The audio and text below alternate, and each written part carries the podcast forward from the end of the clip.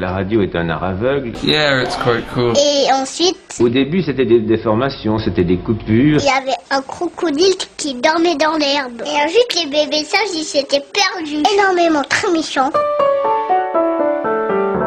Bonjour, bienvenue à tous et toutes dans l'univers sonore des interviews d'Eric Cooper. C'est un podcast qui vous permet de découvrir virtuellement, bien sûr, des personnes passionnantes et passionnées.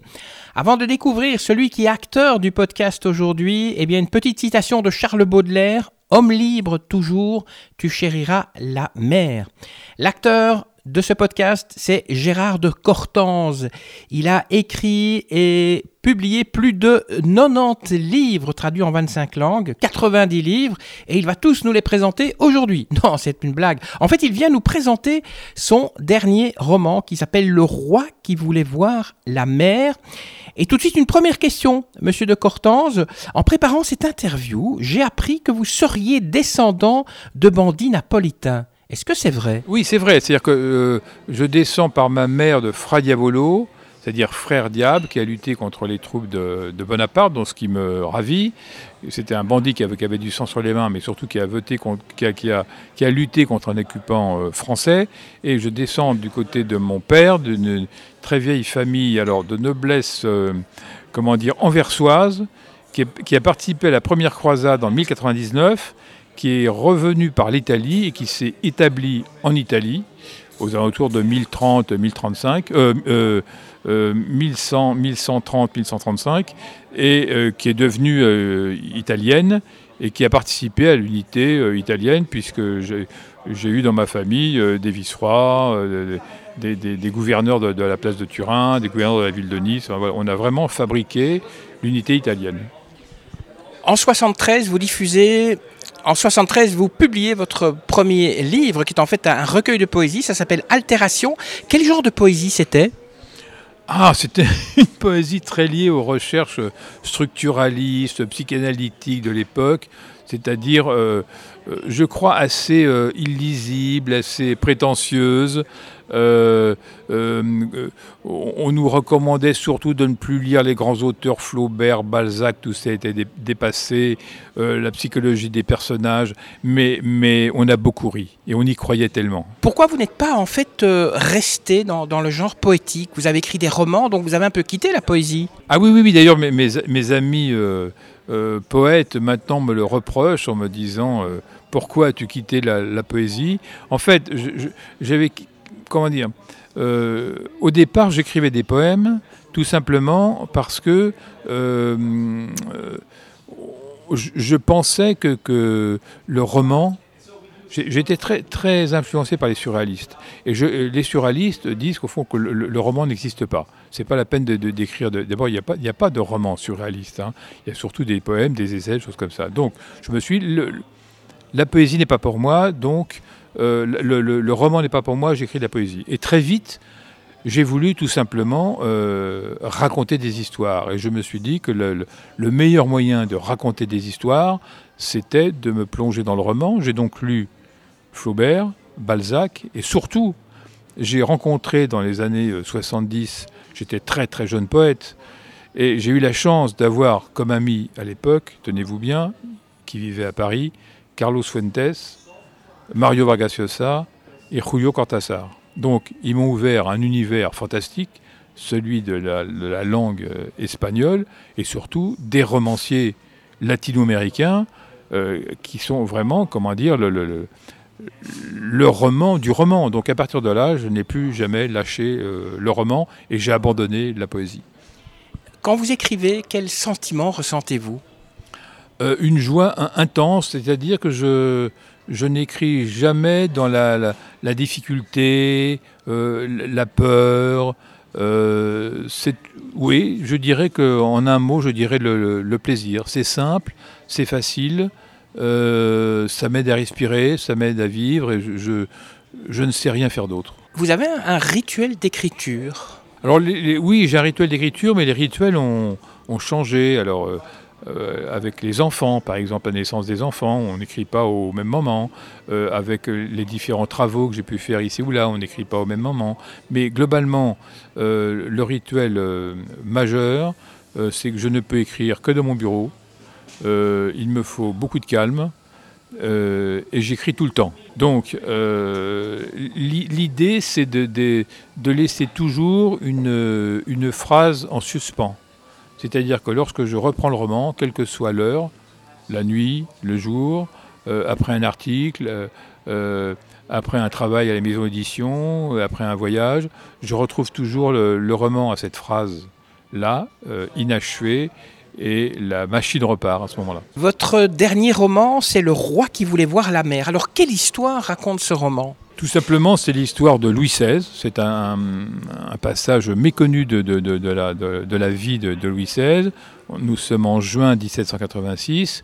Euh, il décide d'aller visiter le chantier qu'il a lui-même euh, élaboré, c'est-à-dire celui de la rade de, Cherbourg, pour construire un, comment dire, un, port qui va protéger la, marine française, qui est en train de devenir l'égal de la marine britannique. C'était le projet de, Louis XVI. Mais surtout, euh, c'est un jeune roi, il a 32 ans, il a très très peu d'années de, règne. Euh, il a un rêve depuis son enfance, c'est celui d'aller voir la mer. Il connaît tout des bateaux, il connaît tout de la marine, euh, des vents marins, des astres, de la construction d'un bateau, du vocabulaire des marins, mais il n'a jamais vu la mer et il n'est jamais monté sur un bateau. Donc le point de départ du livre, c'est plutôt une, sorte de recherche poétique. Il faut imaginer ce jeune roi et l'exaltation, le, le, enfin, extraordinaire qui va être la sienne lorsqu'il va se trouver face euh, à la mer. Est-ce qu'il y a des éléments historiques dans ce livre ou bien c'est un, roman, c'est une histoire totalement romancée? Ah non, non, l'élément historique majeur, euh, c'est la réalité de ce voyage, c'est-à-dire euh, le 21 juin 1786, il part de Rambouillet à 5 heures du matin et il revient euh, neuf jours plus tard, au même endroit plutôt, à Versailles, après un périple à travers toute la, toute la, Normandie. Donc ça, ce sont des faits historiques réels. Bon, à partir de là, comment dire, le, romancier euh, prend la, relève de l'historien. C'est-à-dire que l'historien, il découvre des faits, il ne termine pas ses phrases, il y a des points de suspension, et le, romancier va terminer la phrase en remplaçant les, les, points de suspension par de la fiction. Quand vous lisez, quel genre de roman quelle est votre littérature favorite et quels sont les trois derniers romans que vous avez lus? Alors, je, lis plutôt de la littérature euh, euh, classique, plutôt des grands, des, grands romans. Euh, alors, c'est par période, c'est-à-dire que c'est très lié à mon travail d'écrivain. Là-bas, c'est quelques romanciers, c'est-à-dire je relis en permanence Balzac, Giono, que, je trouve que c'est un des, plus grands, mais surtout les, romans que je lis, là vous me parlez des, trois derniers, mon prochain livre va porter sur la dernière année de vie d'Ernest Hemingway, donc tout simplement, euh, je suis en train de relire tout Ernest Hemingway.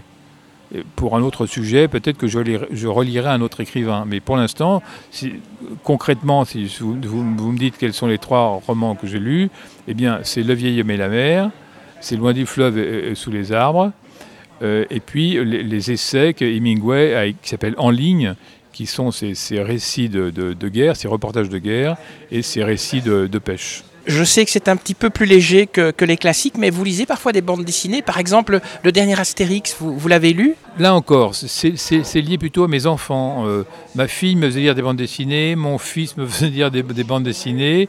Et là, euh, concrètement, la dernière bande dessinée que, que j'ai lue, alors là, on, en vient à mon travail d'éditeur hein, chez Albin Michel. Euh, j'ai eu la chance de, découvrir et de publier Le bal des folles de, Victoria Mass. Et en fait, bon, bah, il y a une bande dessinée qui vient de sortir chez, Albin Michel, et j'ai donc lu la, bande dessinée du bal des folles, l'adaptation en bande dessinée du, bal des folles. Mais euh, la bande dessinée m'intéresse. Lorsque je vivais euh, en, Belgique, je me souviens avoir euh, collaboré à un certain nombre de, revues de, bandes dessinées. J'étais très très ami de... c'est moi qui lui ai fait écrire ses, ses premiers livres d'Alexandro Jodorowsky. Euh, donc, pendant toute une époque, j'ai lu les, bandes dessinées d'Alexandro Jodorowsky. Voilà. C'est bien que vous parliez de Victoria Mass parce que pour ce podcast, j'ai eu le plaisir de l'interviewer justement pour la sortie de son livre Le bal des folles.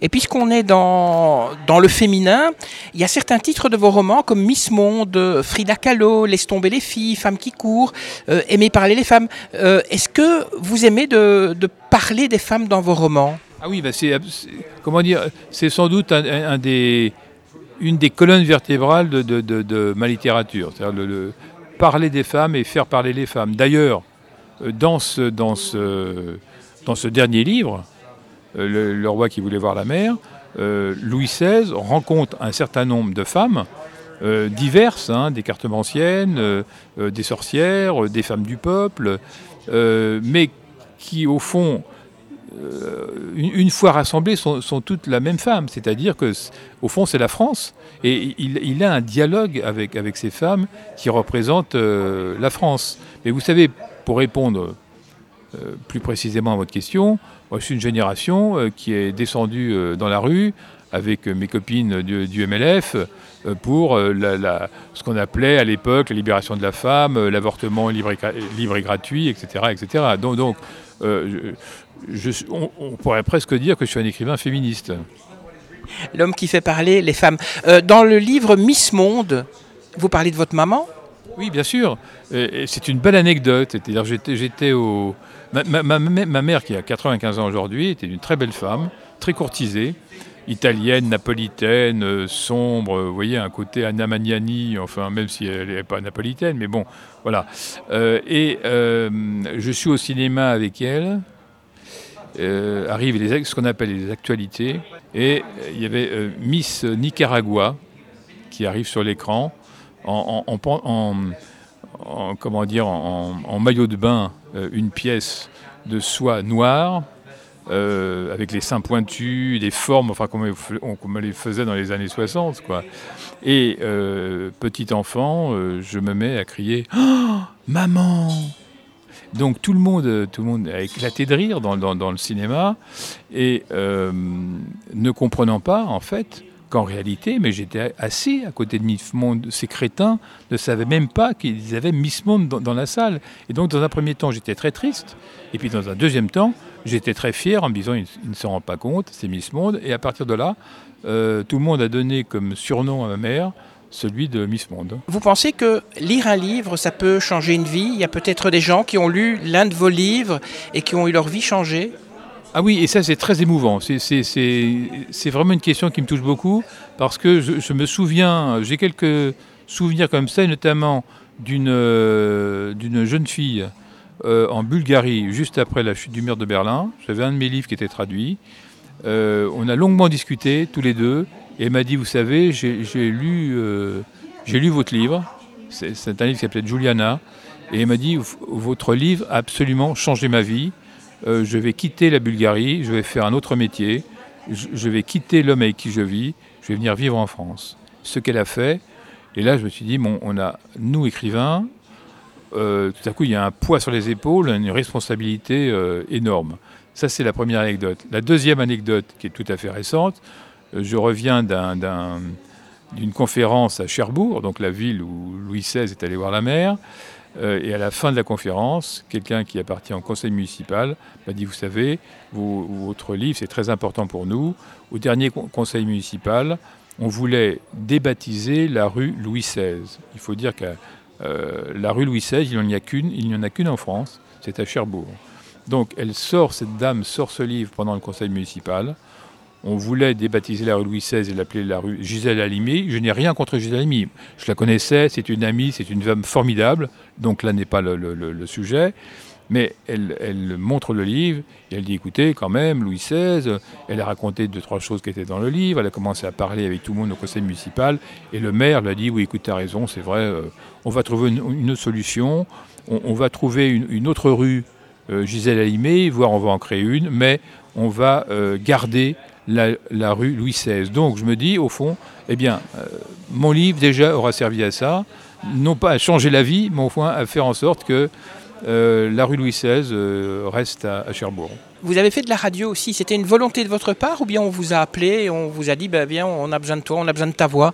Non, non, non, c'était une volonté de ma part et j'adore la radio. Alors, ce- ce- le- les- les- celui qui m'a dit tu, tu, tu devrais faire de la radio, ça va vous amuser, c'est Julio Cortázar, qui faisait des émissions, euh, euh, ça s'appelait pas, si c'était à France Culture, euh, dans les années 70-80, et la nuit. Et souvent, j'allais le retrouver à la maison de Radio, France. La nuit, les couloirs étaient vides, plein de fantômes.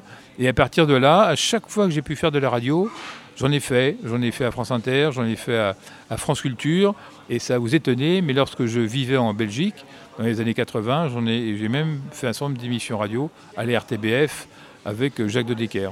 On a parlé des bonnes choses qui. Les gens qui, euh, quand ils lisent votre livre, ont, ont des sentiments positifs, mais les critiques, les mauvaises critiques, les gens qui n'aiment pas vos livres, vous gérez ça comment? Oh, au, début, ça c'était c'était pas très agréable quand on est jeune écrivain et, et qu'il y a des, des- des critiques négatives. Euh, mais il faut dire que, alors, je crois que j'ai eu, un- peu de chance quand même. C'est-à-dire que j'ai écrit 90 livres. J'ai très très peu de, critiques euh, négatives, vraiment très très peu. Mais je force est de constater, et là je le dis d'autant plus qu'on est en Belgique et que tout le monde le dit quand on vient en Belgique, on est ravi de venir en Belgique et d'être interviewé par des journalistes belges. Pourquoi? Parce que ce sont des gens qui ont lu vos livres. Le problème de la critique française aujourd'hui, et ça tout le monde le dit, c'est qu'ils ne lisent pas les livres. Et ils se permettent, ils se permettent de euh, massacrer vos livres à l'arrivée. Mais au fond, finalement, bon, c'est pas très important parce qu'ils n'ont pas lu le livre. mais ce qui est embêtant, en tout cas pour de jeunes écrivains, euh, c'est qu'ils se permettent de faire des bons mots. Par exemple, il y a- un critique que je ne citerai pas. Euh, ce n'est pas une critique négative, mais ça veut dire que il n'a pas lu Le Roi qui voulait, qui voulait voir la mer. Il le dit au fond, oui, ce qui est intéressant dans ce livre, c'est que ce roi, euh, faute de prendre des, bains de pied, a pris euh, un bain de foule. Donc, c'est-à-dire, c'est pas une, une véritable critique. C'est un jeu de mots. Il termine son article sur un jeu de mots, mais ça ne veut rien dire. Ça ne dit rien du contenu du livre. Ça rabaisse le livre, alors que c'est un livre sérieux euh, qui est là non pas pour réhabiliter une monarchie ou pour réhabiliter un roi, mais pour réhabiliter un homme. Euh, et il, en fait quelque chose qui n'a rien à voir avec, le contenu. Donc c'est ça que je, je reprocherais. Vous savez, maintenant, euh, j'ai le cuir, comment dire, tanné, dur, et, je suis prêt à accepter une, critique mauvaise euh, qui, est étayée, mais les autres, ça ne me, me touche pas. Non. La façon dont vous écrivez, est-ce qu'elle est influencée par euh, certains auteurs que vous avez lus? Oui, alors j'ai un peu répondu à votre question au, dé- au départ, c'est-à-dire que moi j'ai vraiment été fabriqué par, par mes grands amis écrivains latino-américains. Quand, euh, quand vous êtes plongé dans le bain de la littérature et que vous avez comme parrain euh, Fuentes, Cortázar, Vargas Llosa, euh, ça, vous, comment dire, ça, ça imprime une direction chez vous euh, à vie. Euh, Fuentes, c'est lui qui m'a fait découvrir Frida Kahlo en 1970. À l'époque, personne n'en avait jamais entendu parler. Euh, mais il y a des écrivains euh, qui, autres que ces grands écrivains latino-américains, qui m'ont vraiment, vraiment influ- influencé parce que je les lis et je les relis. Par exemple, Jean-Jacques Rousseau, je trouve qu'il y a une, pureté de la langue chez Rousseau qui, est, extraordinaire. Euh, euh, Giono, c'est quelqu'un que je lis et, relis. Euh, Borges, l'Argentin, c'est quelqu'un que je lis et, relis. Euh, Ernest Hemingway, c'est- quelqu'un que, vraiment que, j'adore. Voilà, je pourrais en citer d'autres. Il y, a- aussi des écrivains que j'ai croisés dans ma vie qui sont devenus des, amis avec lesquels j'ai écrit des livres, sur lesquels j'ai écrit des livres, et qui, à leur façon, m'ont influencé. Jorge Samprun, Georges Champrin en français, euh, Paul Auster, euh, Philippe Solers, euh, Le Clésio. Donc c'est des gens avec qui j'ai- échangé sur la, sur la littérature. Et, quand vous échangez sur la littérature avec des, écrivains de cette taille-là, euh, ça vous fait énormément avancer. Vos projets? Donc il y a le livre sur Hemingway, est-ce qu'il y a d'autres projets? Alors oui, le livre sur Hemingway, et puis euh, maintenant je, m'intéresse beaucoup au, théâtre. Donc j'ai écrit une pièce sur, sur Frida Kahlo qui, a commencé à être jouée, d'ailleurs qui a été jouée euh, au théâtre Voltaire, la Comédie Voltaire à, Bruxelles, euh, le- le- il y a un an. qui s'appelait Un amour de Frida Kahlo. Et j'ai un projet de, pièce de théâtre sur Violette Maurice.